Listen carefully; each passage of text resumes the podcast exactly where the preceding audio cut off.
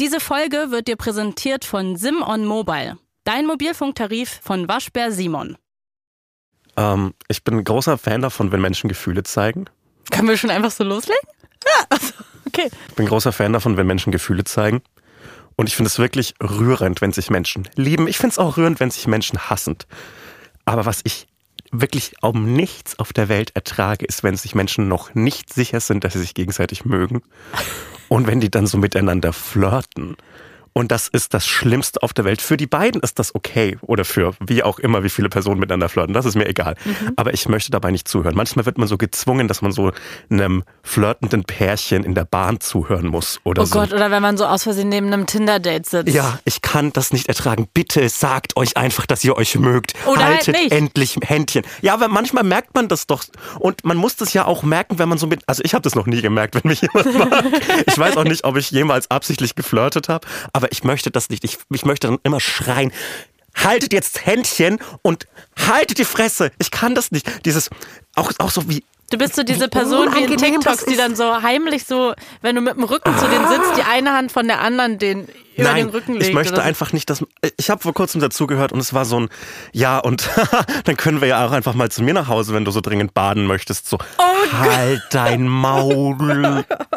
Bitte, es ist ja süß, dass sie sich so mögen und dass dir das gegeneinander so einander sagen, aber Sagt euch doch einfach, dass ihr euch mögt. Es reicht. Diese Geheimniskrämerei, dieses Herumtanzen. Ich verstehe, warum es nötig ist. Das ist halt so ein menschliches Ding.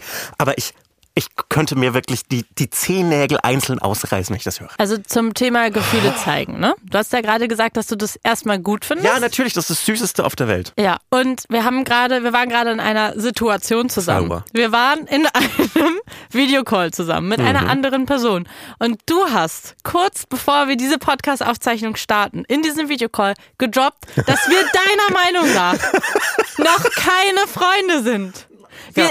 Zitat, Nein, Moment mal. Sebastian El Hotzo Hotz, wir sind ja noch keine Freunde, wir sind ja noch Kollegen. Es, ich wollte einen kleinen Spannungsaufbau noch in diesem Podcast Hm. haben. Ich war, also ich war mir nicht sicher, wie ernst du es meinst. Ist es mir aber auch ehrlich gesagt egal, Was weil ist- ich, was bin, ich bin jetzt verletzt.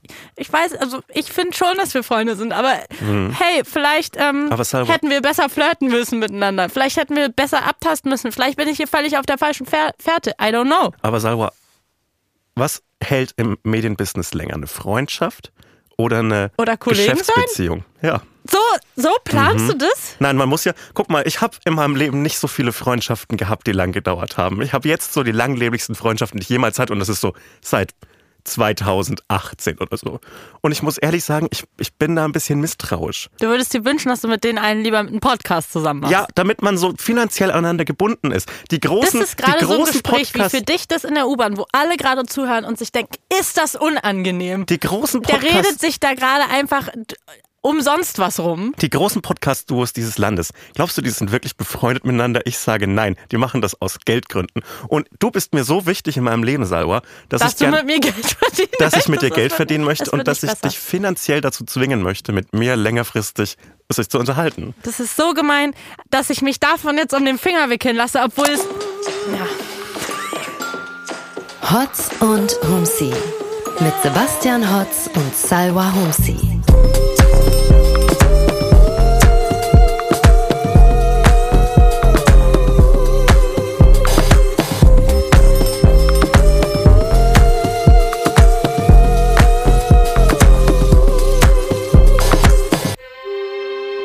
Hallo, liebe Kollegin.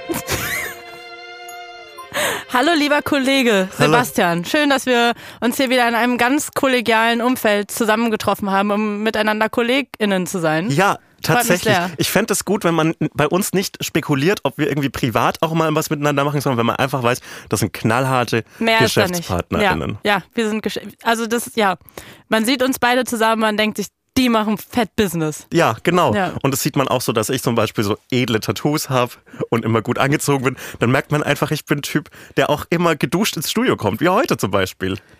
Du hast nicht geduscht? Ich habe heute nicht geduscht. Okay, aber könntest du nächstes Mal so einen kleinen Aktenkoffer dabei haben? Mhm. Ich habe einen Aktenkoffer. Können sich, also das frage ich mich manchmal, wenn ich in der Bahn bin, ja, und es gibt ja wirklich Menschen, die so Aktenkoffer Mhm. haben. Und ich frage mich, ob die einfach zu sehr dieses Meme sein wollen, weil, also ich bin ja eine Businessfrau. Fakt. Hast du du gerade sagst gesagt. es ironisch, aber es ist ein Fakt. Und ich, ich sitze in der Bahn Und ich habe meinen kleinen Carhartt-Rucksack auf. Hätte auch von jeder anderen Rucksackmarke sein wir sind können. hier nicht im viele Rucksackmarken. wir dürfen hier Ich habe Rucksackmarken meinen, nennen. ich hab meinen kleinen Rucksack auf, wo es wirklich viel coolere Rucksackmarken gibt als die Rucksackmarke, die ich trage. Egal, was man reinmacht, er sieht ausgebeult und scheiße aus. Mhm. Aber er hält und, und er hält auch, was er verspricht. Dann habe ich mein kleines Köfferchen. Äh, Grundsätzlich einfach schwarz. Alles Cool. Mhm. in schwarz, damit wenigstens das irgendwie so halbwegs zusammenpasst. Ich habe fast irgendwie immer einen Koffer dabei, auch unter der Woche. Wenn ich ich habe schon wieder einen Koffer dabei. Ich weiß, Ja, ich habe immer einen. Koffer dabei. I don't know why. Du bist für mich die Frau mit dem Koffer. Ja, das bin ich halt wirklich. Und aber alles, also ich habe halt so einen Rollkoffer immer dabei, aber ich hätte niemals so eine Aktentasche in der Hand. Ich versuche so zu reisen, dass es praktisch ist. Das heißt, ich sehe dabei scheiße aus, schwitze mir den Arsch ab und habe einfach hab einen riesen Rucksack, einen riesen Koffer und eine Riesenjacke, die flauschig ist, eine Jogginghose. Nichts daran ist daran orientiert, dass ich auch irgendwie businessmäßig aussehe. Ne? Ah, aber kennst du diesen ICE-Schweiß? Natürlich kennst du den dann. Es ist, natürlich kenne ich ICE-Schweiß. Das ist was ganz Feines, finde ich. Oder den gibt es auch als U-Bahn-Schweiß. Der U-Bahn-Schweiß ist aber was kom komplett anderes. Auf der großen Geschmacksrichtungskarte der Schweißsorten ist, finde ich, der ICE-Schweiß so ein Schweiß, der eher entspannend ist, weil man weiß, Ja. jetzt muss man erst ein paar Stunden sitzen und dann kann man erst, der trocknet also, der Schweiß. Der U-Bahn-Schweiß Mhm. Ist hingegen schlimmer. fürchterlich. Ja, ja, ist schlimmer, weil man die Jacke, es lohnt sich nicht, die auszuziehen. Das kann man halt in der Bahn noch. Es ist einfach alles Horror. Aber was ich sagen wollte, diese, diese zurück zum zu dem, was ich erzählen wollte. Diese Menschen, die sich irgendwann entschieden haben, in dem Leben Aktenkoffer zu tragen, wollen die mich verarschen? Nie, kein Mensch, der ernsthaft wirklich viel reist und von Termin A nach B muss, fängt, also wann ist der Punkt in meinem Leben, wo ich jetzt anfangen würde, einen Aktenkoffer zu tragen? Warum? Was ist da drin? Da passt nichts rein. Ich glaube, das ist halt so diese Imitation eines Businessmenschen, Ja. dass man dann so aussieht wie Herr Taschenbier aus das Sams. Dass man so, ja, okay, wie, was haben geschäftige Leute? Okay, Aktenkoffer und einen Anzug an und dann übernimmt man es irgendwann mal und irgendwann mal ist das deine Persönlichkeit. Ja. Weil wir, ich merke das jeden, jedes Jahr, jeden Tag schmerzlich, dass so Erwachsensein kein Status ist, den man irgendwann mal erreicht und dann ist man das, sondern dass man immer so versucht, sich von einem Tag in den anderen zu hangeln und immer so imitiert, was man glaubt, was Erwachsensein heißen könnte. Und dann heißt es irgendwann mal so, okay, irgendwann muss ich mich um eine Steuererklärung kümmern. Ich bin jetzt 22, vielleicht muss ich das mal machen und dann macht man das. Und es ist keine Anleitung und kein dringender Bedarf, dass man das macht, sondern es ist so, hey, ich bin jetzt erwachsen, ich mache das jetzt so. Genauso wie zum Zahnarzt gehen. Das ist halt etwas, was erwachsene Menschen regelmäßig machen sollten und deshalb mache ich das. Gibt es einen Aktenkoffer von Carhartt? Ich glaube nein. Ich glaube, es ist halt so ein Fake it till you make it. So, die stehen irgendwann mal vor dem Spiegel und denken sich, ich bin jetzt hier ein Geschäftsmann, ich brauche einen Aktenkoffer. Und ein Aktenkoffer ist ja letztlich nur eine Laptoptasche für, für Arschlöcher. Gibt es ich wohl sagen. deutsche PodcasterInnen, die mit Aktenkoffer durch die Gegend ja, reisen? Ja. Hast du einen im Kopf? Ich habe einen im Kopf, aber ich möchte das jetzt nicht sagen, aber ich weiß, dass es bestimmt welche gibt. Es gibt so Okay. Menschen, es gibt so Menschen, die sich ganz, ganz wichtig fühlen wollen Mhm. und so übertünchen wollen, dass sie halt nur in Anführungszeichen Comedians sind oder Podcaster. Aber kennst du dieses Meme, dieses That Girl? Also es, es, es, ich, ich, ich, Sauer, ich bin vertraglich mit dem Internet, Internet, Internet, ja. verpflichtet, ich, dass ich warum jetzt Ja frage ich sage. dich, ob du ein Meme kennst? Richtig peinlich. Schneiden wir raus auch. Nein, das mach, lassen wir drin. raus. Guck mal, das heißt doch, dass wir uns jetzt anfreunden. Du möchtest mit mir befreundet sein, Sauer. Jetzt leb auch mal damit, dass es gewisse Ich- Unsicherheiten zwischen uns gibt. Die, der Zug ist abgefahren mit der Freundschaft. Das sage ich dir jetzt schon mal, Freundchen.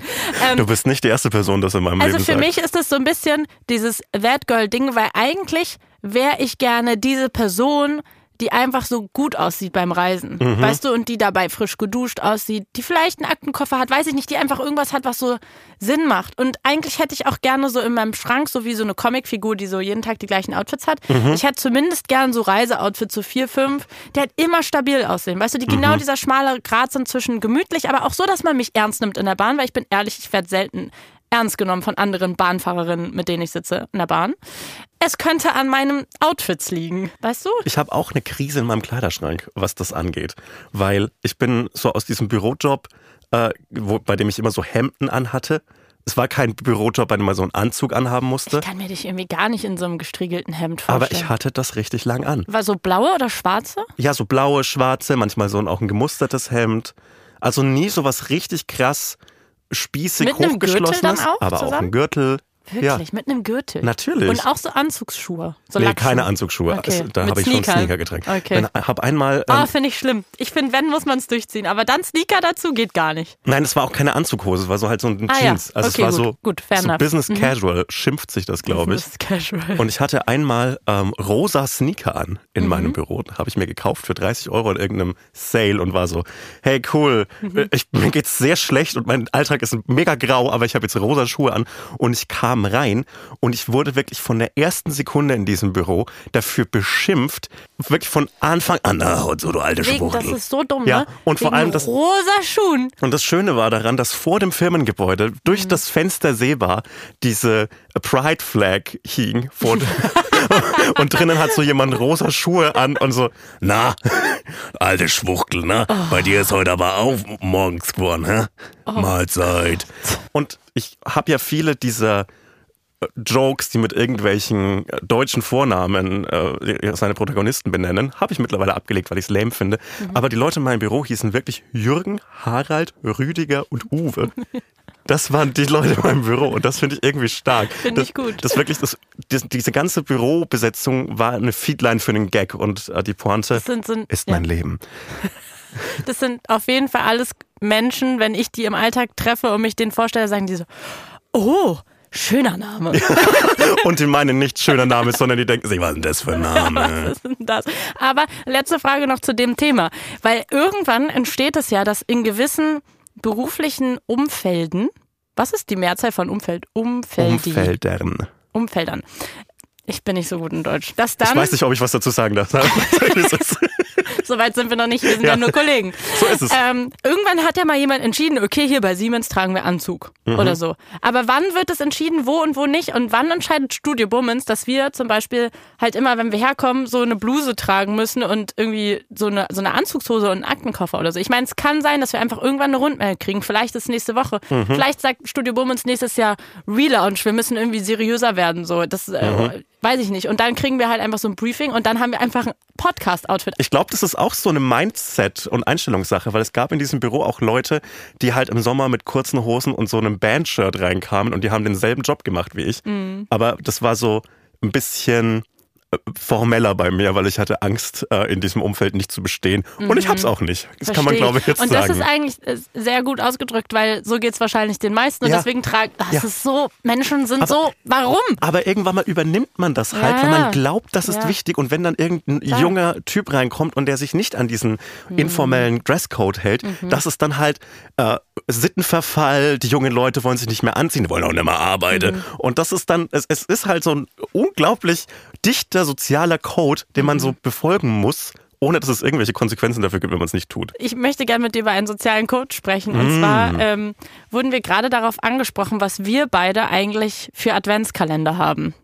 Und ich habe völlig erschrocken festgestellt, dass ich noch keinen habe. Mhm. Es ist der 30.12., der Tag, an dem wir gerade aufzeichnen. 30.11., 30.12. 30. Way too late.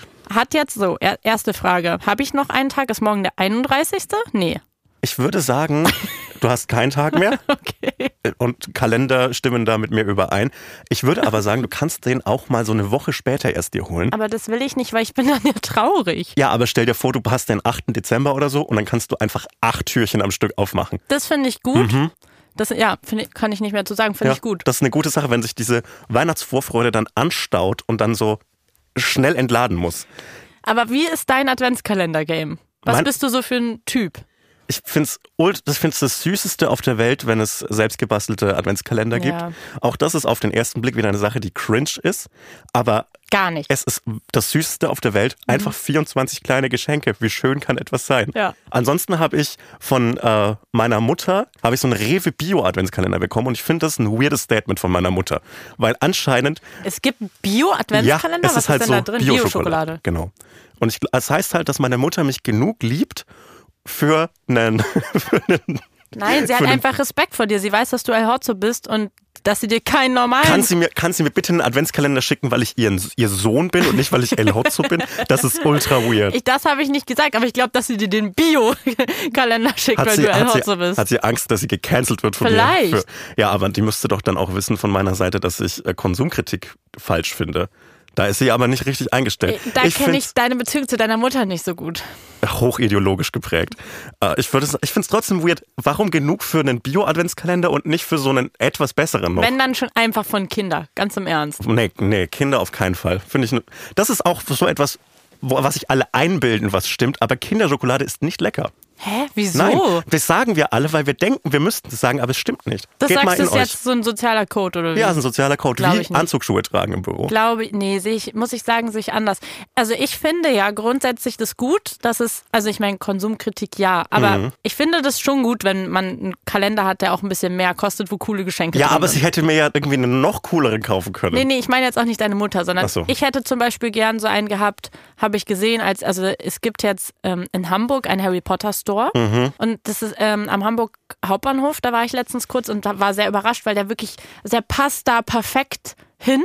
Der ist direkt neben diesem Franzbrötchenstand und immer wenn ich am Franzbrötchenstand bin, bringe ich meinen Hamburger Freunden Franzbrötchen mit und da war ich das letzte Mal und habe dann gesehen, oh mein Gott, hier ist auf einmal ein Harry Potter Store, wo es einfach alles mögliche Harry Potter related gibt. Oh, ist es so ein Elbenwald-Ding? Oder gibt es da nur Harry Potter-Sachen?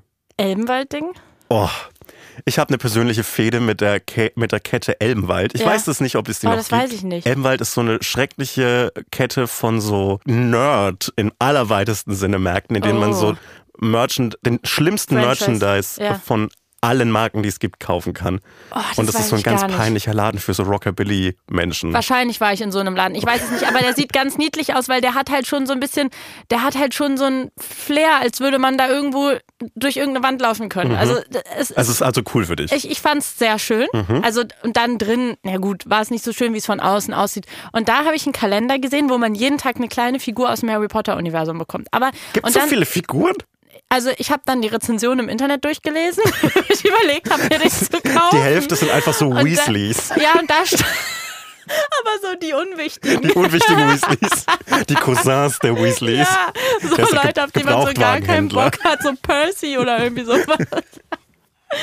ähm, nee, und ich habe dann aber in den Rezensionen gelesen, hat sich jemand beschwert. Ich finde auch so geil, was für ein Mensch musst du sein, dass du so Rezensionen für so Adventskalender ins Internet schreibst. Mhm. Da hat einer geschrieben, dass Harry Potter dreimal drin war. Und Ja, durch, diese Zeit, durch dieses Zeitverschiebungsding, das man hat, dann gibt es ihn dreimal, sind dann war ich halt nicht sicher, ob es wenigstens Harry Potter mit drei verschiedenen Outfits in, oder in, in verschiedenen Jahren gab.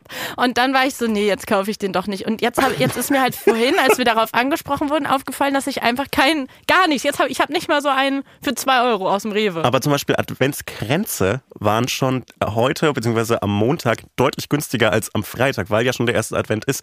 Vielleicht ist es auch die finanziell und emotional schlauere Entscheidung, wenn du deinen Adventskalender erst später kaufst. ja, und dann so mit Expresslieferung. Damit es das ausgleicht. oh Gott, die Leute werden uns hassen. Wie findest du prinzipiell Mhm. die Idee hinter dem Bier-Adventskalender?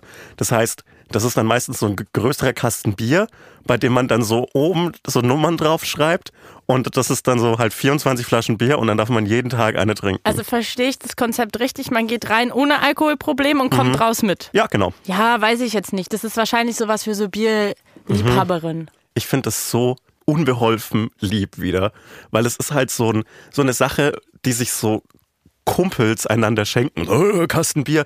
Und, man, und das zeigt einerseits, Aber man, schenken die denen dann einfach einen Sixer von dem Lieblingsbier? nee, das ist, also ich kenne das so von diesen Na, Partykeller. ein 24er meinte ich, Genau. sorry. Also das, ich kenne es von diesen Partykeller-Menschen aus meiner Heimat, dass die sich irgendwie dem besten Kumpel oder so halt 24 Flaschen Bier schenken. Und das ist zum Beispiel wieder sowas, wo man auch merkt, dass wir einfach offensichtlich für dich auch tief in dir drin keine Freunde sind, sonst hättest du mir den ja geschenkt. Wenn das Ja. bei dir zu Hause so ist. Fairer Punkt.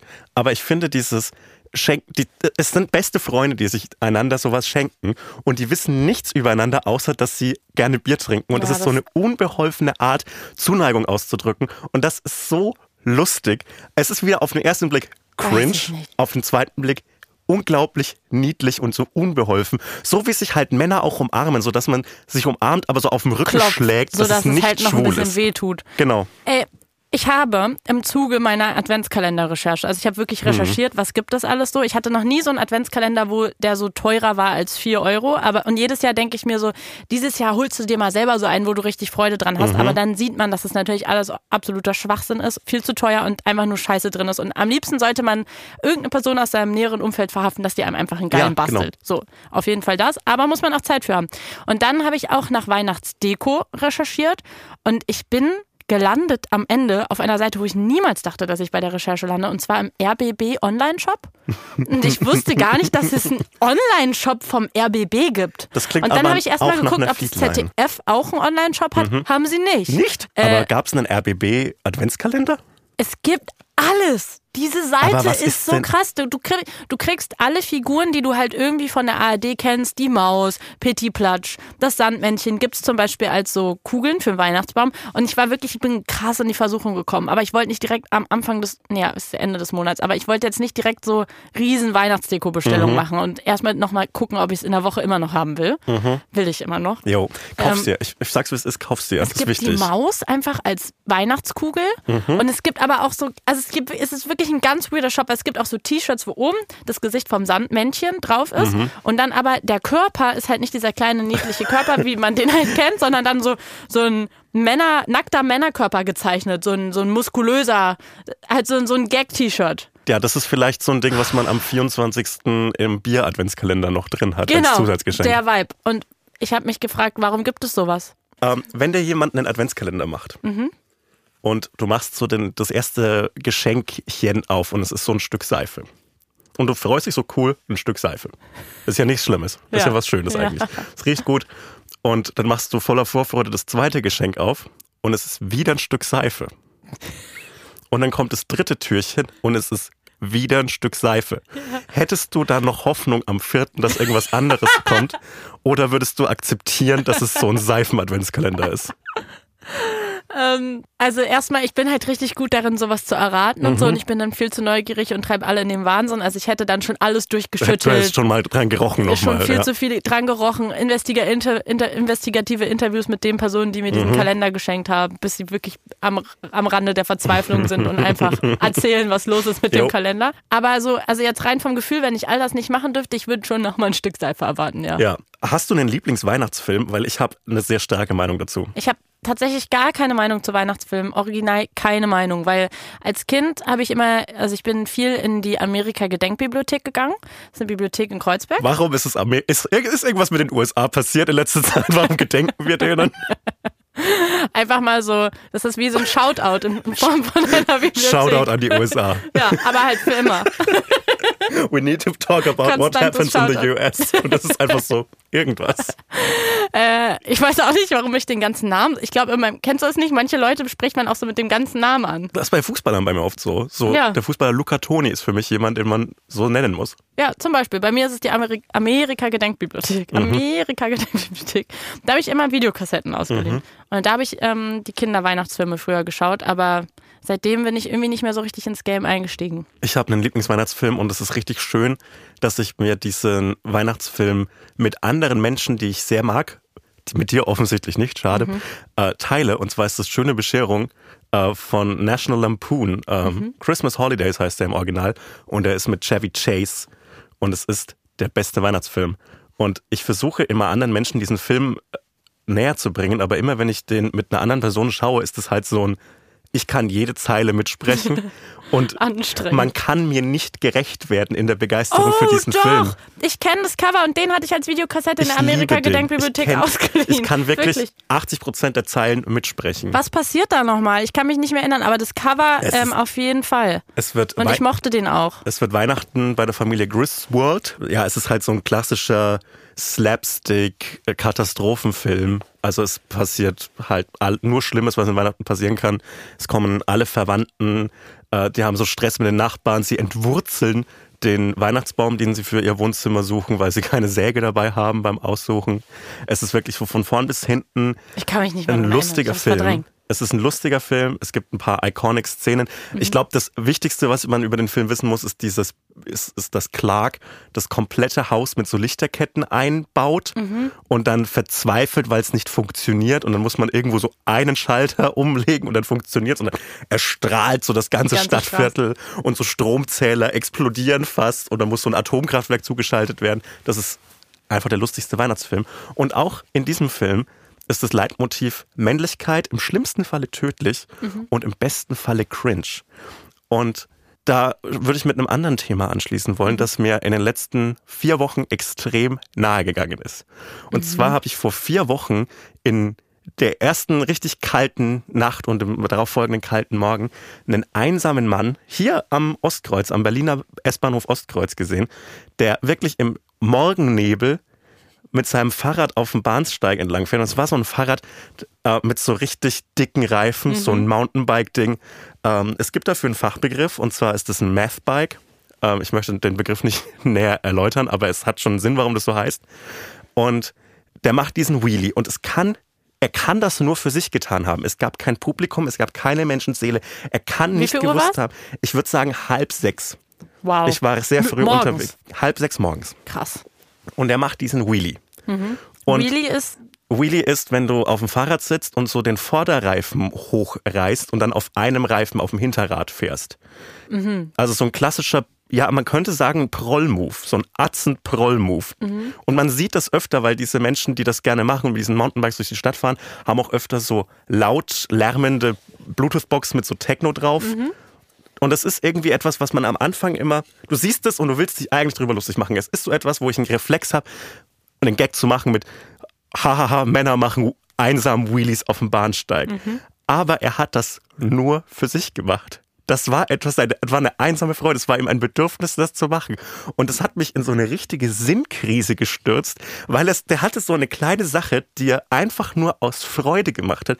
Einfach nur aus Freude, dass er es kann. Und er macht es ohne Publikum, ohne dafür Bestätigung zu wollen.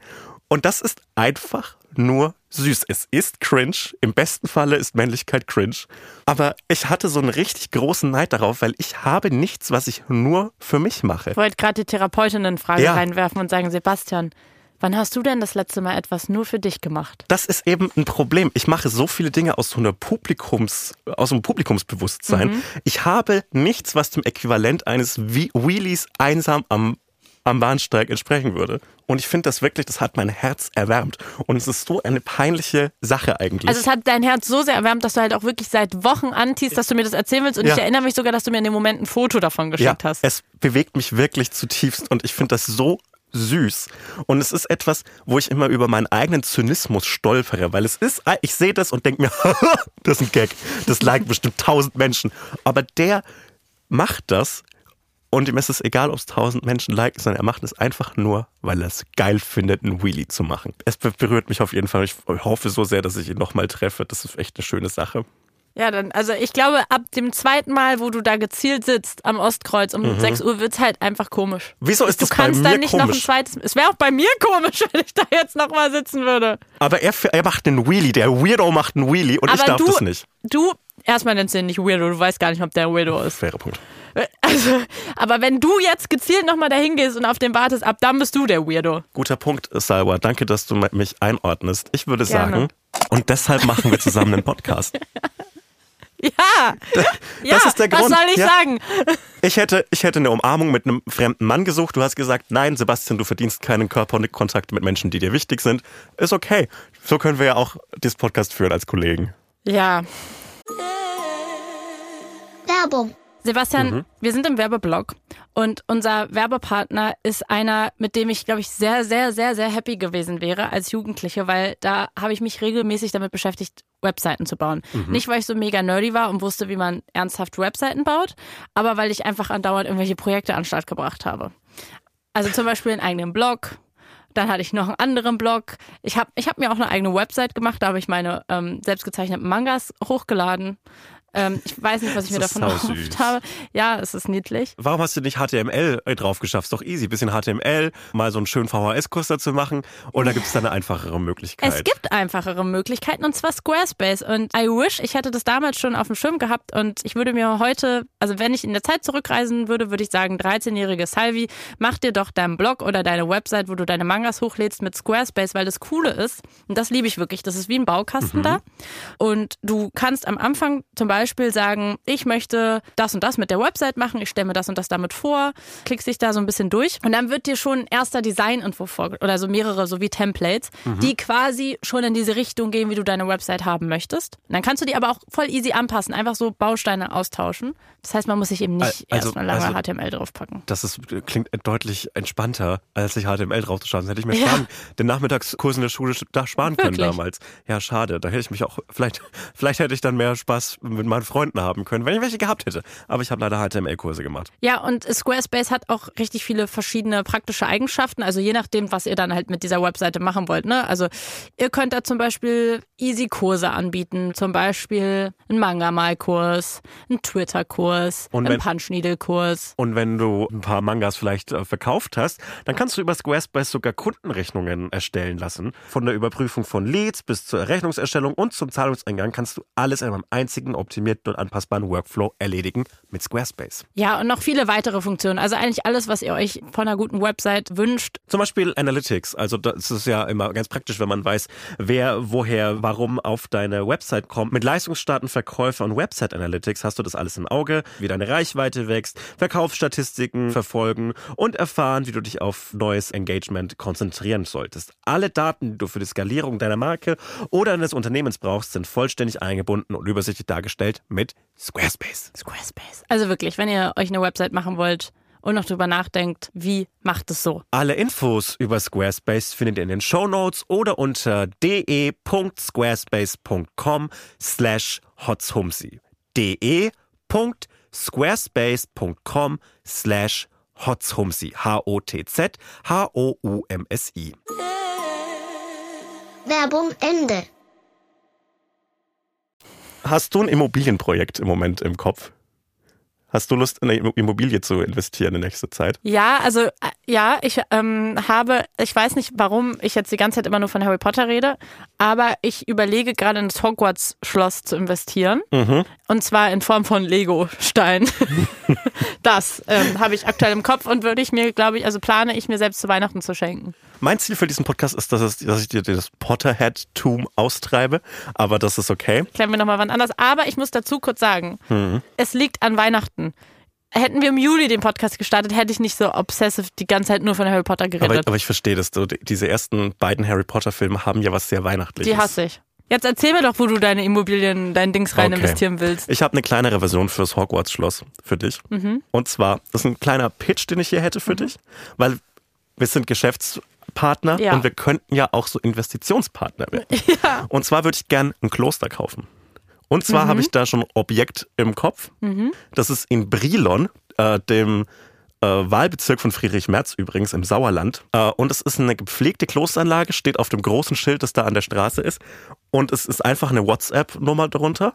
Und wir könnten da einfach mal demnächst anrufen und uns eine Immobilie kaufen in Form einer Klosteranlage.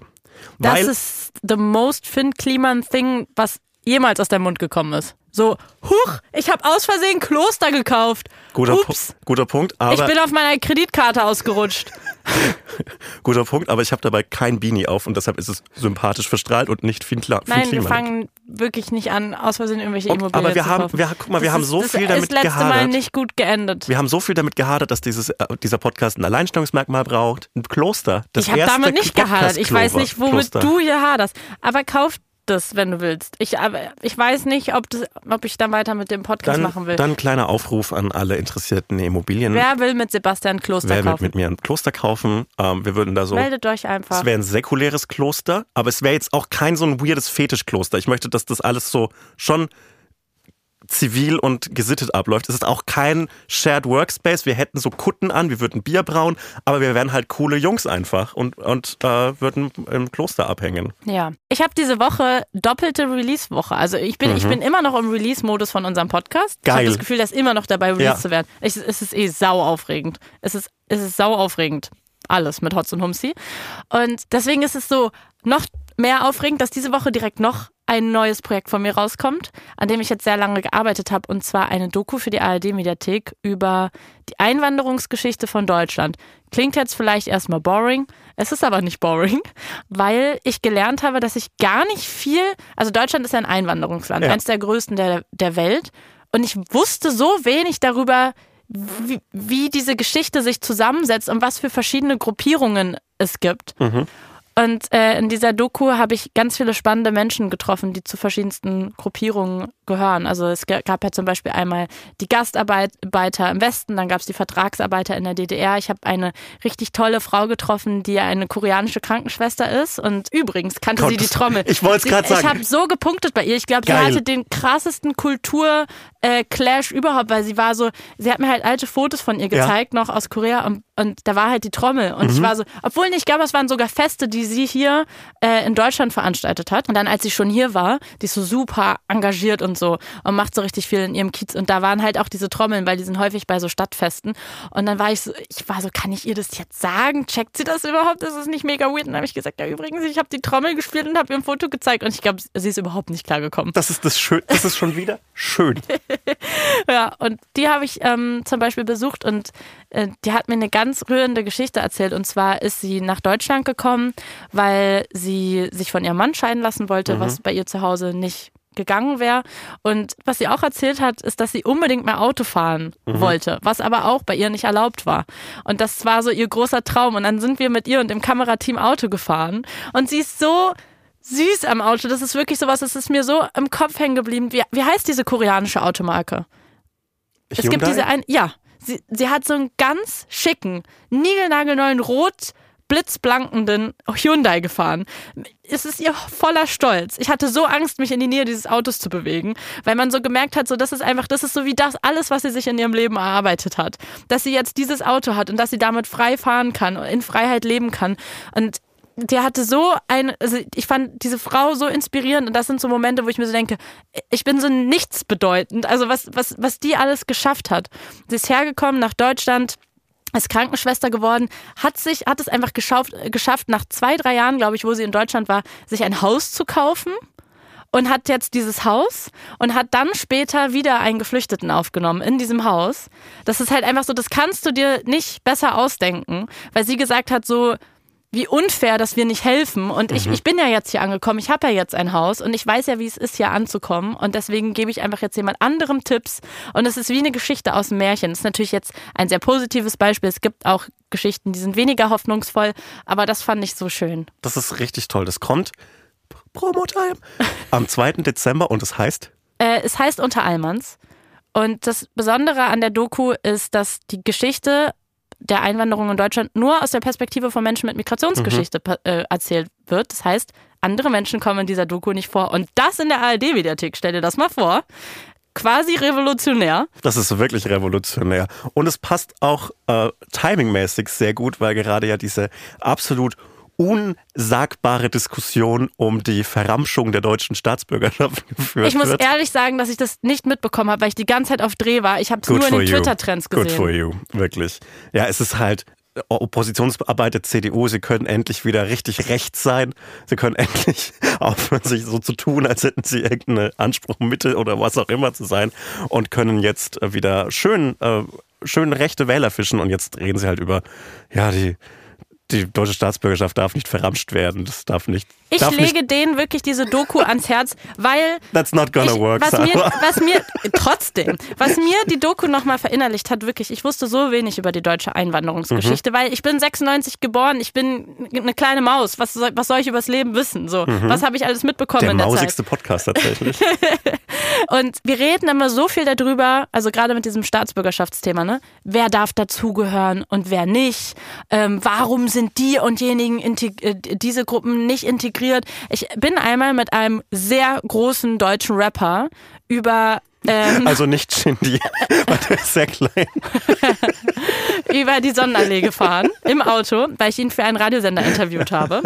Und das war so eine Radioreportage, wo ich mit ihm irgendwie unterwegs war von Station A nach B nach C. Und ich weiß noch, dass er, es ist ein deutscher Rapper und ich weiß noch, dass er dann so da lang gefahren ist und so meinte so, ja, also das kann ja jetzt aber auch nicht das Ziel sein, dass sich hier so Grüppchen bilden. Und das ist hier ja jetzt auch nicht das Ziel von Integration. So witzig, weil das ist genau einer von denen, der die ganze, ganze Zeit nur mit irgendwie arabischen und türkischen Rappern abhängt und sich von denen irgendwie die Street Credibilität abholt. Wer den, wer den nachgemachten äh, Dialekt und die Beschreibung zusammen, zusammenbaut, kriegt, glaube ich, hin, wer es ist. Nein, also auf jeden Fall hat er das gesagt, dass das ja auch nicht das Ziel sein kann. Das ist irgendwie so eine komische, ich weiß jetzt random Beispiel, aber das ist mir, dieser Moment ist mir so im Kopf hängen geblieben, weil ich war richtig ernsthaft geschockt, dass er das gesagt hat, weil ja auch gerade so Rap ist ein, ein Genre, wo, wo man sich denkt, wie kannst du dich da als weißer Typ hinsetzen? Gerade, äh, gerade deutscher Rap profitiert so krass von Menschen, die irgendwie Migrationsgeschichte haben.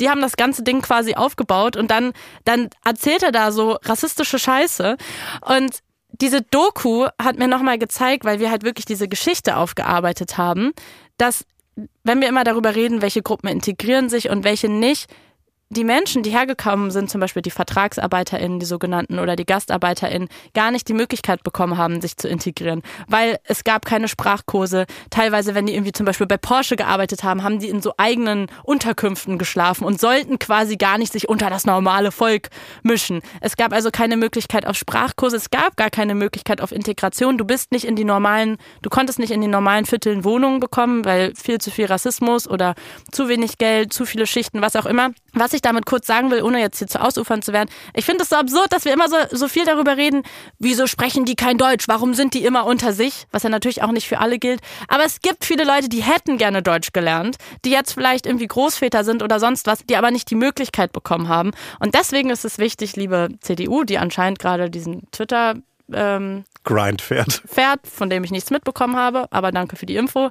Schaut euch doch mal die Doku an und informiert euch doch mal über die Geschichte, bevor ihr irgendwelchen Leuten irgendwie vorwirft, sich nicht richtig zu integrieren oder was auch immer. Ich habe auf jeden Fall mir ähm, wegen dieser äh, Verramschung der deutschen Staatsbürgerschaft in ganz vielen Anführungszeichen mhm. vorgenommen, dass ich ähm, möglichst die, die, meine Staatsbürgerschaft ein bisschen entwerten möchte. Mhm. Das ist meine Idee. Ich finde es auch interessant, dass man denkt, dass die deutsche Staatsbürgerschaft weniger wert wird wegen Einwanderung und nicht hm, wegen der letzten 300 Jahre Weniger deutscher Geschichte. Wert, wie komisch ist das? Das ist so ein weirder Turn, aber naja, it is what it is, sagt Dua man ja. Lipa hat gerade frisch die albanische äh, Staatsbürgerschaft Ja, bekommen.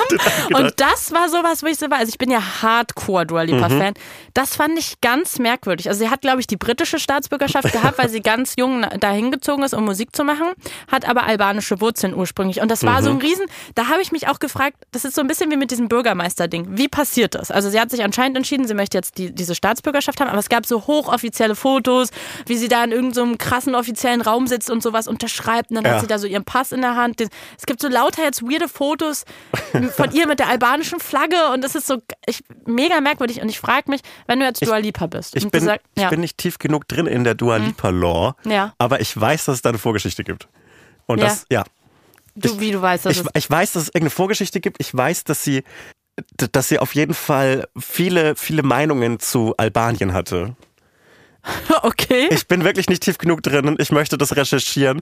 Ich, vielleicht kann ich im nächsten Podcast äh, die große Dua Lipa Albanien Story aufzählen. würde mich sehr interessieren, aber was ich Mhm. mich einfach gefragt habe, ist, sagen wir mal, du bist jetzt Dua Lipa oder sonst ein riesengroßer Star und sagst, du möchtest gerne diese Staatsbürgerschaft haben und sagst Ja. zum Beispiel der Manager, hey, ich will das schon seit Monaten machen, kannst du mir einen Antrag im Bürgeramt machen? Stimmt. So, wie passiert der Moment von, sie geht einfach ganz normal ins Bürgeramt, wie jeder andere normale Mensch und beantragt sich das zu, das ist so eine hochoffizielle Zeremonie, also irgendwer muss ja dann eine E-Mail an irgendwen geschrieben Ja. haben, gesagt haben, sie will die Staatsbürgerschaft, kann wir das offiziell machen? Du, du, wir müssen Dua Lipa heute noch einbürgern. Aber, aber, aber wie, also wie passiert das? Das sind so, das sind so Sachen im Leben von Stars, wo ich mir so denke, ihr seid so komische Menschen. Ja, dass so ein Verwaltungsakt so auf einmal so interessant wird. ja. ja. Ich stelle mir das auch gerade vor wie so eine College-Zeremonie in den USA, dass sie so einen Hut hatte, die sie hochwirft. Ich weiß nicht genau, wie das Ja, funktioniert. es gibt auf jeden Fall Fotos von ihr, wie sie jetzt diesen Perso so hochhält. Aber was Pass. hat, was hatte sie für ein Outfit an? Sie War hatte das, natürlich ein schwarzes Kleid. Also ich weiß Oh. natürlich ganz genau, was sie anhatte. Und ich, hab, ich hab, wollte schon recherchieren, wo sie das Kleid her hatte, weil es, der, es war ein gutes Kleid. Es war so der schmale Grad zwischen weirde Aktion, Dua und ich freue mich für dich. es ist cool, dass sie so eine Nebengeschichte hat. Also das ist so eine, so eine coole, so eine, coole- Nebengeschichte? so eine Side-Story einfach. So, sie, hat, sie ist diese Popstar, aber jetzt auch Albanerin. Gut Ja, herzlichen. Go off, Queen. Ja, ja, Ich unterstütze sie dabei. Ich hatte gestern einen Streit, eine Auseinandersetzung darüber, dass Physical von Dua Lipa ein normaler Popsong wäre. Ich finde das ein Hit. Hä? Was soll das? Ja, ich finde es weird. Einfach so ein normaler Popsong. Ja, vor allem, was heißt einfach mal so ein normaler Popsong? Dann soll die Person doch mal so einen Song machen. Will ich mal sehen. Bevor du hier Dua Lipa kritisierst, mach doch selber mal einen Also, Hit. jetzt, geht's mir zu weit. Nein, ich Wenn jemand Dua Lipa Hit. kritisieren darf, dann ich. Wieso darfst du die kritisieren? Weil ich der größte Dua Lipa-Fan in? Deutschland bin. Nein, leider nicht. Ich weiß auch nicht, ob ich sie will, wenn ich dann so ein Riesending da drumrum machen muss. Vielleicht ist es ja auch gar nicht so, dass es jetzt so special war bei ihr. Vielleicht muss man das auch in Albanien so machen. Oh Gott, je. Wissen wir Und die. Fahne ist schon so ganz abgegriffen von den vielen Einbürgerungen. Hm, weird. Die Person, die nach ihr eingebürgert wurde und die Flagge halten konnte, direkt danach, hat sich bestimmt gefreut. Ich wollte noch erzählen, bei dir war es der Wheelie. Ich hatte einen Moment, der sehr mein Herz erwärmt hat. Und zwar Als ich dir ein Kloster vorgeschlagen habe zum Kaufen. zum Beispiel habe ich eine Schlagzeile gesehen. Japanischer Zoo übt Ernstfall. Oh fuck, was ist der Ernstfall? Okay, es gibt viele Ernstfälle in Also- der Welt im Moment. Bitte sag mir nicht, dass die irgendwen erschossen haben. Nein, schlimmer. Der Ernstfall war, was passiert, wenn der Löwe ausbricht aus seinem Gehege? Und dann hat sich einer der Mitarbeiter in diesem Zoo als Löwe verkleidet, in so einen Kuscheltieranzug. Also ein Und es Furry-Suit. gibt einfach so ein Foto von einem der Zoo-Mitarbeiter, wie ein anderer Mensch, der halt aussieht wie so in der, in der Disney World oder so in so einem riesen Löwenkostüm ihn so überfällt. Mhm. Und ich, ich fand, das ist wieder so Kategorie Menschen sind so niedlich. Wie, also wann, wann gab es denn bei denen so den, den ähm, wie nennt man das, äh, Joe Fix am, am Montag oder so? Oder wann hatten die denn im Zoo irgendwie da so ihren, ihren wöchentlichen Call und waren so, ja, ach so, übrigens, wir schieben das jetzt schon seit Monaten vor uns hin, wir müssen noch den Ernstfall üben. So, wer, wer trägt das Löwenkostüm, wer ist bereit dazu? Werbung. Wir machen heute Werbung so ein bisschen auch für uns selber, oder? Ja. Endlich. Folgt mir auf Instagram. Nein, nicht so. Schade. Folgt mir auf Instagram, da ist genug Follower. Also, wir kommen nochmal nach Köln. Wir machen ja eine kleine Tour dieses Jahr. Die ist ausverkauft und wir spielen aber noch ein zweites Mal in Köln und zwar beim Here and Now Festival am 10. August in der Halle Tor 2. So ist es. Und äh, auf diesem Here and Now Festival äh, gibt es noch ganz, ganz viele andere Live-Shows von ganz, ganz tollen Podcasts, zum Beispiel von True Love oder aus, von meinem persönlichen Favoriten Geschichten aus der Geschichte oder zum Beispiel auch Eyes in the Dark. Und äh, solltet ihr Bock haben auf uns oder auf einen anderen Podcast, äh, dann würden wir uns sehr freuen, euch da zu treffen. Das lohnt sich auf jeden Fall dabei zu sein. Tickets gibt es unter hereandnowfestival.de und die Infos dazu und wie man genau and Now Festival schreibt, das findet ihr in den Shownotes. Man schreibt's wie hören. Es Hören und jetzt hören Festival. und jetzt. Hören und jetzt. Also hereandnowfestival.de. Das ist wie in Succession, als sie diesen, diesen Slogan für die, für den Nachrichtensender, We hear you. Und dann Ja, stimmt. Ja, naja, also, los geht's, wir freuen uns und liebe Grüße. und auch in die Shownotes. Shownotes, ja. Tschüss. Werbung Ende. Aber wer musste das machen? Hat es irgendwie, hat es jemand gemacht, der so richtig Bock drauf hatte? Und so direkt so im Call, ja, wir bräuchten jemanden, der den Löwen macht. Hier, ich, ich mach das. Also du wärst auf jeden Fall die Person von uns beiden. Hm, ja, fair, aber ich glaube, das ist, ich, ich wäre begeistert, aber ich würde mich so, zu, dazu so bitten lassen. So, ach, Sebastian, du hast das letztes Jahr so gut gemacht, könntest du bitte dieses Jahr auch wieder den Löwen machen? Aber ich finde das richtig ja, und du würdest süß. aber auch dich so richtig in diese Rolle reinversetzen. Ja, klar. Wie letztes Mal mit den. Kostümen, du würdest dann so richtig so. ich sehe es so richtig. Die letzten drei Wochen Du als wärst Löwe so lange in verbracht. diesem Löwekost Löwenkostüm. Also mich kann man halt auch richtig schnell mit sowas gruseln, wenn Mhm. Leute das zu ernst nehmen. Ich glaube, dass ich mich so vor dir gruseln würde, weil du so nicht aufhören würdest. Ich Nee. würde dann so sagen, haha, ha, anfangen ich zu lachen und dann würde ich merken, du hörst nicht auf, Mhm. du wirst mich jetzt wirklich gleich um, weil du den Ernstfall, du würdest es so richtig ernst nehmen. Ich würde vier Wochen lang in dem Löwengehege wohnen. ich würde mit den Löwen fressen, ich würde mit denen schlafen, ich würde zum Löwen werden. Und Ja. irgendwann ist dieser Ernstfall und dann fange ich an. Und ihr könnt mir das Löwenkostüm ausziehen, aber ihr seid nicht mehr sicher in diesem Zoo. Ich bin der Löwe geworden. Das ist halt auch so die Frage, ob die dann gesagt haben, so, ja, heute ist der Tag oder ob der die überrascht hat. Ob, hier ist das Löwenkostüm. So, weil ein Ernstfall kannst du ja nicht planen. Ich fände das cool als Filmidee und zwar dieser Sicherheitscheck mit dem Kostüm, aber im Jurassic Park. So bevor die Dinos, die echten Dinos kommen, muss sich jemand so als Tyrannosaurus verkleiden und checkt dann mal, wie das alles so läuft. Es wäre ultra einfach zu drehen und es wäre funny, weil das wäre keine richtige Gefahr, sondern einfach ein Typ, der so tut, als wäre ein Dino und das finde ich irgendwie schön. Ja. Warum sind japanische Zoos in diesem Jahr so zweimal in den Schlagzeilen gewesen? Was war denn das andere? das andere war das mit den Fake-Fischen. Das war so ähm, Ich glaube, das habe ich nicht mitbekommen. äh, wegen der Inflation und ges- gestiegenen Fischkosten, weil irgendwie werden Fische immer weniger, ich weiß nicht warum, ähm, kann, konnten die sich nicht mehr leisten, den Ottern die, die guten Sardellen oder was auch immer die essen, zu Ja. füttern. Und dann mussten sie auf einen günstigeren Fisch umsteigen. Und die Otter haben dann diese Fütterung boykottiert. Was? Die hatten keinen Bock Hatten auf diese diesen, kleine Protestschilder oder haben die sich vielleicht dann so auf den Damm geklebt? die haben sich auf den Damm geklebt, Wie- Tomatensuppe wie geworfen. Süß wär's.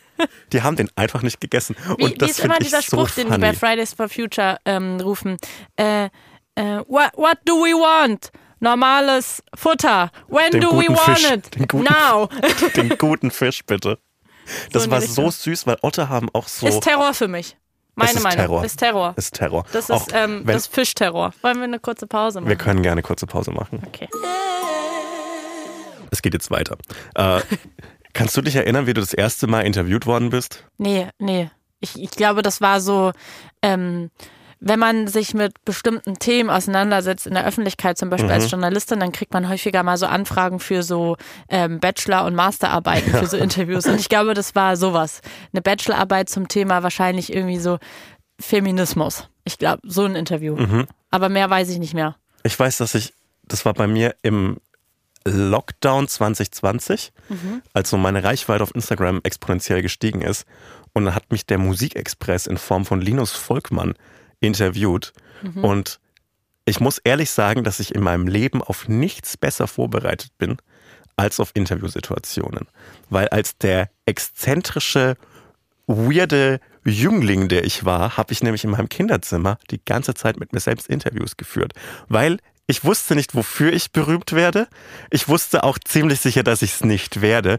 Aber ich habe die ganze Zeit gedacht, dass ich mich interviewen muss. Und ich habe auch meine Unterschrift mega oft geübt. Jetzt sieht sie cool aus, finde ich. Und ich habe auch ganz, ganz viel dieses Selbstinterviewen gehabt. Nicht, dass ich so also ich dachte am Anfang, ich werde Formel 1 Rennfahrer, wurde nix. Fußballspieler auch ziemlich schnell, beängstigend früh gestorben, dieser Traum. Und dann wird es so eng mit so Berühmtwert-Szenarien. Aber ich habe mich immer gerne selbst interviewt. Und deshalb bin ich auf Interviews immer mega gut vorbereitet, weil ich das einfach schon kann. Das ist das Einzige, was ich so mitgebracht habe in diese Medienkarriere. Ich musste jetzt mal, ich gehe jetzt gerade nämlich unsere Interviews durch, wie gut ich deine Interviewleistung auch fand. Aha. Also weil wir sind ja Geschäftspartner und da kann man auch mal ehrlich Eine Rezension sein, geben. eine Mhm. Rezension geben.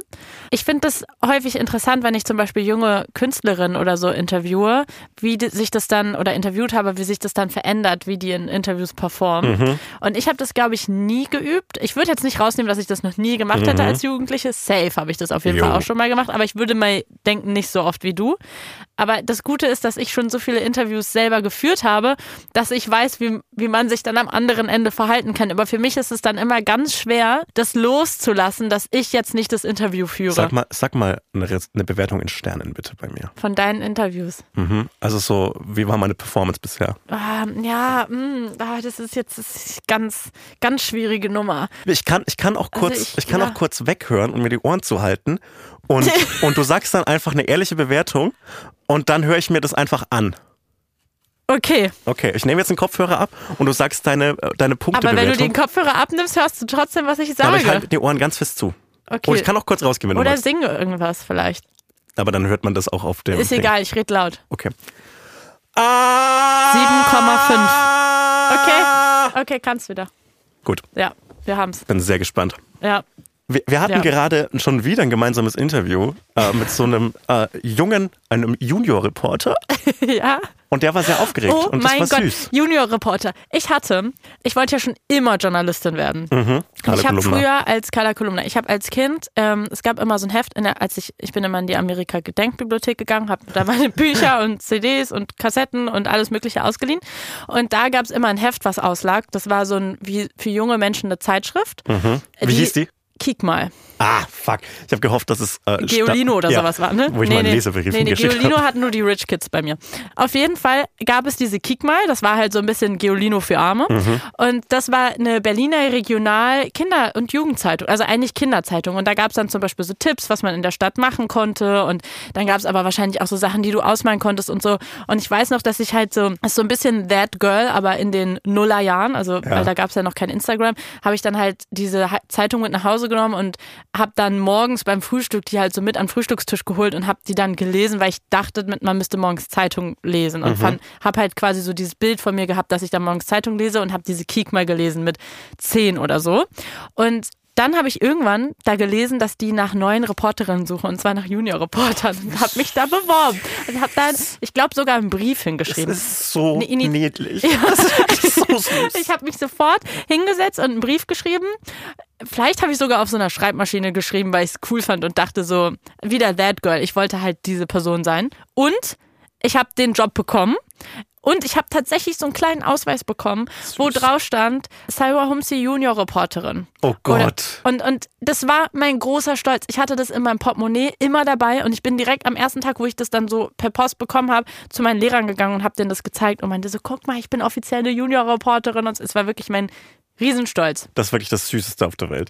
Das ist wirklich so etwas, was man so, wenn man das in so einem Biopic, in so einem Film über eine Biografie sieht, dann denkt man so, ja klar hat sich das so abgespielt, dass sie Journalistin geworden ist. Und ich habe auch dann wirklich so, also ich habe dann dadurch auch so Reporterjobs bekommen. Also wir sind dann zum Beispiel einmal in so einen Veranstaltungsort gegangen für junge Menschen. Ich weiß gar nicht mehr genau, was das war. Es war wie so ein Erlebnisort, wo du dann irgendwo so durchklettern konntest. Und hier war dann so ein Raum mit irgendwie so einer, ähm, weiß ich nicht, Installation, wo du da und da raufklicken konntest. Also irgendwie so crazy Sachen, die halt so Zehnjährige geil finden. Ja, Mann. Und da habe ich da dann diese- danach so einen Rezensionsartikel drüber geschrieben. War da diese Kugel mit den Stromstößen drin?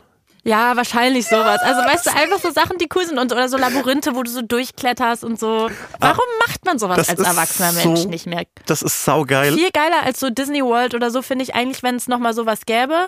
So ein Ort, wo man so ankommt und wo man dann halt irgendwo durchklettert und So eine Harald Lesch-Folge als, als Ausstellung. Hä? Hammer! Ey, was mich geschoben hat wie nichts anderes in meinem Leben mehr, war so eine Ausstellung. Ich glaube, das war in so einem Aquarium, aber nicht so SeaWorld oder so, sondern so fränkisches Regionalaquarium. Und dann gab's so am Schluss dieser Ausstellung, wo halt so irgendwelche Aquariumfische, so Goldfische und so waren, am Schluss noch so eine Ausstellung mit den gefährlichsten Tieren der Welt. Und dann waren dann so Bilder von so Raubkatzen und Elefanten und wütenden Nilpferden. Und Wütende Nilpferde? ja, die sind richtig schlimm gefährlich. Also Mhm. die können so.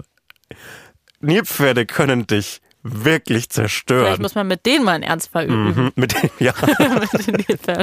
Auf jeden Fall war am Ende dieser Ausstellung so auf scary gemacht, so und jetzt kommt das gefährlichste Tier der Welt und wir können das nicht zeigen, sondern es ist hinter so einer Klappe, wir können dieses Bild nicht offen zeigen, so gefährlich ist es. Und ich war so acht und kam dahin und war so, fuck, was jetzt, was kommt jetzt? Die gefährlichsten Tiere, die ich kenne, Tiger, Löwen, die sind ja alle schon genannt worden, was kommt jetzt? Und dann war da hinter dieser Klappe Spiegel, weil der Mensch ist das gefährlichste Tier. Aber ich habe das am Anfang nicht gecheckt, sondern ich habe es aufgemacht und war so, ich? Aber ich bin doch eine kleine Maus. Ich bin das gefährlichste Tier? Das hat mich richtig geschoben. Da denke ich jedes Mal dran, wenn ich in einem Museum Hm. Nee, bin. sowas finde ich, richtig- das ist sowas, was ich an Kunst scheiße finde. Das war ja keine Kunst, das ja, war einfach. euch den Spiegel vor. Das war ein Fakt, oder wie? Ja, natürlich ist der Mensch das gefährlichste. Tier. Ich finde es trotzdem, ich find's trotzdem scheiße, weiß ich nicht. Ist mir pretentious. Achtjähriger Sebastian Hotz war das gefährlichste Tier der Welt. Apropos pretentious. Ich habe vorhin einen Artikel gelesen, kurz bevor wir uns hier im Studio getroffen haben. Als Interviewvorbereitung, weil ich morgen für die nächste Aspekte-Folge Interviews führe. Unter anderem mit einer ganz tollen ähm, Kollegin, Feministin, Journalistin, Autorin. Und ich habe einen Artikel über sie im Spiegel gelesen, um mich über ihr neues Buch zu informieren. Und ich habe die absolute Krise bekommen. Ich habe Ja. einen Ausschnitt mitgebracht für dich. Ich will einfach mal hören, was der mit dir macht. Bin sehr gespannt. Der Artikel hat, der wurde von einem Mann geschrieben, ja? Wer als Journalist eine Feministin porträtiert, sollte vielleicht nicht mit einer Äußerlichkeit in den Text einsteigen. Aber dann ist da diese Stimme. Die Stimme klingt schwer und ruhig. Das Timbre, heißt es Timbre? Timbre. Timbre. Das Timbre klingt schwer und ruhig. Das, äh, als wohnte sie in einem kräftigen, einem großen Körper. Diese Stimme aber steckt in einer zierlichen Gestalt. Das irritiert. Einen entscheidenden Moment lang. Absolut fürchterlich. Was soll das? Das klingt wie so eine Romanfigur-Beschreibung von irgendeinem peinlichen Autor von so Benedikt Wells oder so. Du bist so ein Journalist und du willst so eine richtig kluge, intelligente Frau porträtieren und ihre klugen Gedanken, die aus ihrem Kopf herauskommen, darüber einen Artikel schreiben, damit andere Leute auch in den Genuss dieser klugen Gedanken kommen können. Und dann bist du sogar so selbstreflektiert. Warum sind Männer manchmal so? Und weißt, dass es dumm ist, wenn du jetzt, vor allem im Fall einer Feministin, aber so oder so, ist es egal, eine intellektuelle Frau, die wahrscheinlich viel mehr im Kopf hat als dieser Journalist, offensichtlich. Du, du schreibst über sie einen Artikel und schreibst sogar noch, bist dir dessen bewusst, dass es jetzt nicht die beste Idee ist, zu beschreiben, wie sie aussieht und beschreibst, wie sie aussieht und, und dann auch dieses Bild von Frauen so, oh, sie hat so einen zierlichen Körper. Oh mein Gott, es gibt so viele Diktatoren auf dieser Welt, die ganz klein sind oder zierliche Körper haben. Na und, was, was soll das aussagen? Wa warum? Was, warum ist diese Information wichtig, wie sie aussieht? Über welchen Mann hätte sie geschrieben, dass er zierlich oder nicht zierlich ist? Das ist so dumm. Ich kenne, ich kenne aber diesen, diesen Selbstverteidigungsmechanismus auch an mir. Also wenn ich Ja. so sage, hey, ich möchte dich jetzt gerade nicht mansplainen, Ja. aber und ich, dieses, dieses, hey, ich bin so reflektiert, dass ich weiß, dass es falsch ist, deshalb sage ich, dass ich weiß, dass es falsch ist, aber ich mach's trotzdem. Also der Artikel wurde noch dümmer. Er schreibt, Bücker, das ist die Kollegin von mir, stellt etwas dar, aber sie ist keine Selbstdarstellerin. Oh mein Gott, Krank, das oder? ist, oh, das Wie- ist so ein Satz, den man sich, ich Das kenne noch das. besser. Ja, da ist noch nicht vorbei. Wie manch andere Netzfeministin. Oh, Keine dieser Twitter-Krawallschachteln. Du bist das. ich bin, ich Keine bin dieser, jetzt die vor allem den Gesetzen der Aufmerksamkeitsökonomie folgen. Bücker folgt ihrem Kopf. Sie ist anders als die anderen Frauen. Man könnte, also das habe ich Also- jetzt gesagt, also man könnte auch sagen, sie ist Sauerländerin geblieben, zurückhaltend und erst in den richtigen Momenten ein wenig stur. Wenn Sauerländer sich etwas in den Kopf gesetzt haben, ziehen sie es durch. Zum Beispiel- Nicht gegendert, also eigentlich meint er sie gar nicht. zum Beispiel den äh, Verkauf eines Klosters. Zum Beispiel. Ich finde das so Was soll das? Das lustig. so dumm. Ich finde das so unglaublich lustig, weil es ist auch gleich so, es ist die gleiche Herangehensweise mit der Thomas Gottschalk in Wetten das über Lisa und Lena, diese beiden, das Influencer-Zwillings. Hat er sie als bezaubernde Kolleginnen anmoderiert? Nein, er hat sie Meine anmoderiert. fantastischen, bezaubernden? Wahrscheinlich schon, wahrscheinlich schon. Aber er hat auch so gesagt, als die auf die Bühne kamen, ja, die sind nicht so wie die ganzen anderen Influencerinnen mit den Kussmund hier, sondern er hat, er hat sie anmoderiert, das sind die Hat er normalen. das mit dem Ja. gemacht? Hat Ja. er das wirklich Ja, gemacht? natürlich hat er das gemacht. oh Mann, Thomas. Aber diese, die beiden, die bei mir jetzt sind, die sind die Guten. Die sind anders. Ja, und- das ist, ja. Und dieses gleich so treten auf andere, weil man über jemanden oder mit jemandem arbeitet und schreibt, ist so Das peinlich. passiert aber nur bei Frauen. Ja, Männer natürlich. würden das nicht bei anderen Männern machen. Man würde nie sagen, El Hotzo ist nicht wie die anderen Männer. Das, das, hast du jemals so einen Satz gehört? Man sagt das nur bei Frauen, weil alle anderen Frauen sind laut und anstrengend und nerven und sind Schachteln, die Krawall machen und, äh, und sind so und sind so. Und aber sie, die sind eine von den Guten. Also es ist immer so diese, dieses Narrativ von, es gibt diese, die, so, die Heilige und die Hure sozusagen. Und sie ist jetzt aber die äh, Kollegin, um die es da geht, das ist jetzt aber die gute, weil sie nervt nämlich nicht so wie die anderen und sie ist auch nicht so eine Krawallschachtel, sie ist nicht so laut und nicht so radikal, zumindest in seinen, wie er es wahrnimmt, sondern ähm, sie macht es so, dass es auch für die Männer noch angenehm ist. Sie Ja. nervt nicht zu doll rum.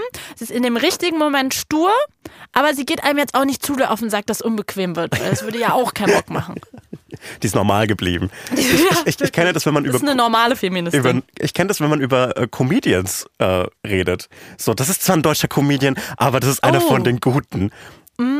Ohne die das, Diskriminierungserfahrung. wurde, das wurde bestimmt schon oft über dich gesagt, oder? ohne die Diskriminierungserfahrung als deutscher Comedian jetzt mit der einer Frau gleichsetzen zu wollen. Aber es ist wirklich so cringe. Aber ich, ich schreibe, ich habe ja ein Buch geschrieben Mhm. und ich habe, ich hätte gerne Applaus dafür, auch weibliche Charaktere.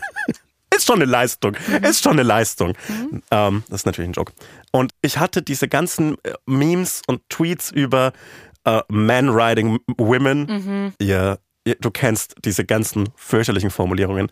Äh, hatte ich im Kopf. Also genau sowas wie Genau. sie ist so äh, sie, äh, sie ist eine kluge Frau, aber sie ihre vollen Lippen und sie Ja. hat einen zierlichen Körper und eigentlich das ihre schon so sanften Rundungen Oh Gott.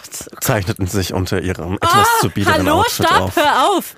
Ja, Ekelhaft. das ist wirklich ekelhaft. Ja. Und ich habe einfach darauf verzichtet, irgendwelche Hm. Ich fand, das, bei, ich fand das, das fand ich bei unserer Kollegin Julia Becker, die ein ganz, ganz tolles Buch geschrieben hat. Das Leben ist eines der härtesten und das lohnt sich auch gerade zu Weihnachten zu lesen. Eigentlich ist jetzt der perfekte Monat im Dezember, weil es wirklich, ähm, eigentlich, ich glaube, es spielt gar nicht zu Weihnachten, aber gerade in dieser Zeit werden wir Deutschen ja besinnlich, besuchen unsere deutschen Familien, zumindest viele von uns und diese deutsche Tristesse kommt in Julia Beckers Buch sehr, sehr gut raus. Das heißt, es ist eigentlich, es ist perfekt, das, lest es, wenn ihr eure Familien besucht. ja, Ähm, und sie hat in diesem Interview komplett auf beschrei äußerliche Beschreibung der Charaktere Ja. verzichtet. Mir ist das beim Lesen nicht aufgefallen, aber ich glaube, sie hat das in irgendeinem Interview erzählt und da war ich so, sie ist ja eh eine irre kluge Frau und ich finde sie eh super toll, aber da war ich nochmal so, noch klüger.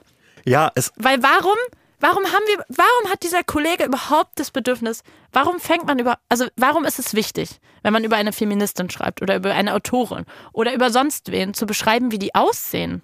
Also es muss ja irgendeine Information für die um, wichtig ist, um den Inhalt zu verstehen, aber es ist überhaupt nicht wichtig. Es ist nur für diesen, also warum? ich glaube, man kann halt geil Zeichen schinden damit. Man muss sich nicht mit dem Inhalt auseinandersetzen. Man kann vielleicht noch einen reinwirken, wenn man die Person sowieso nicht mag. Ähm, ja, ich glaube, ich glaube, das ist der einzige Grund. Und es ist halt so wirklich das Einfachste, womit man so Atmosphäre schaffen kann. Ich glaube, das ist wirklich das faulste Stilmittel. Ja. Also bei mir schafft es auf jeden Fall keine Atmosphäre. Na, doch eine Atmosphäre hat es geschafft. Hass. Hass ist auch eine Atmosphäre. Also ich wollte auch irgendwie nochmal sagen am Ende des Podcasts, dass ich cool finde, dass Menschen den Podcast hören, dass ich mich sehr darüber gefreut habe, dass Menschen den angehört haben und ansche- also wenn ihr bis hierhin hört, den immer noch irgendwie anhört. Das ist wirklich schön. Ich habe mich äh, selten über mein, über mein Schaffen so gefreut wie in der letzten Woche.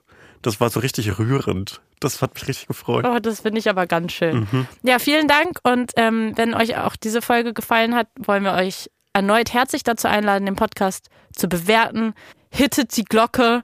Ähm, zu liken, zu abonnieren. zu teilen. Ey, erzählt eurem Freund, wenn ihr den Podcast gut findet, erzählt es euren Freunden und Freundinnen. Warum denn nicht? Why not? Hör, ge, fahr, sagt, hey, wir machen eine Autofahrt und macht den Podcast an und zwingt sie einfach dazu, den Genau. anzuhören.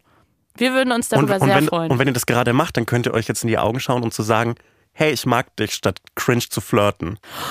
oh, das wird irgendwann mal passieren, während. Oh.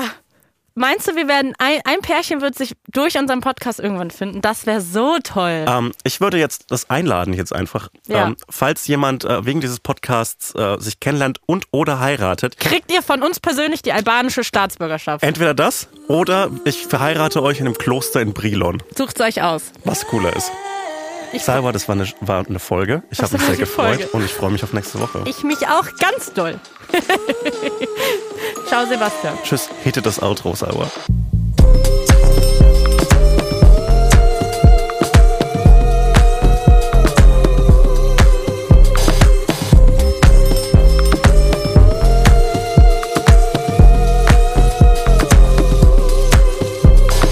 Hotz und Humsi ist ein Studio Bummens Original. Neue Folgen hört ihr jeden Samstag, überall, wo es Podcasts gibt. Executive Producer Konstantin Seidenstücker. Produktion Peace Solomon Obong. Musik, Ton und Schnitt Jonas Hafke.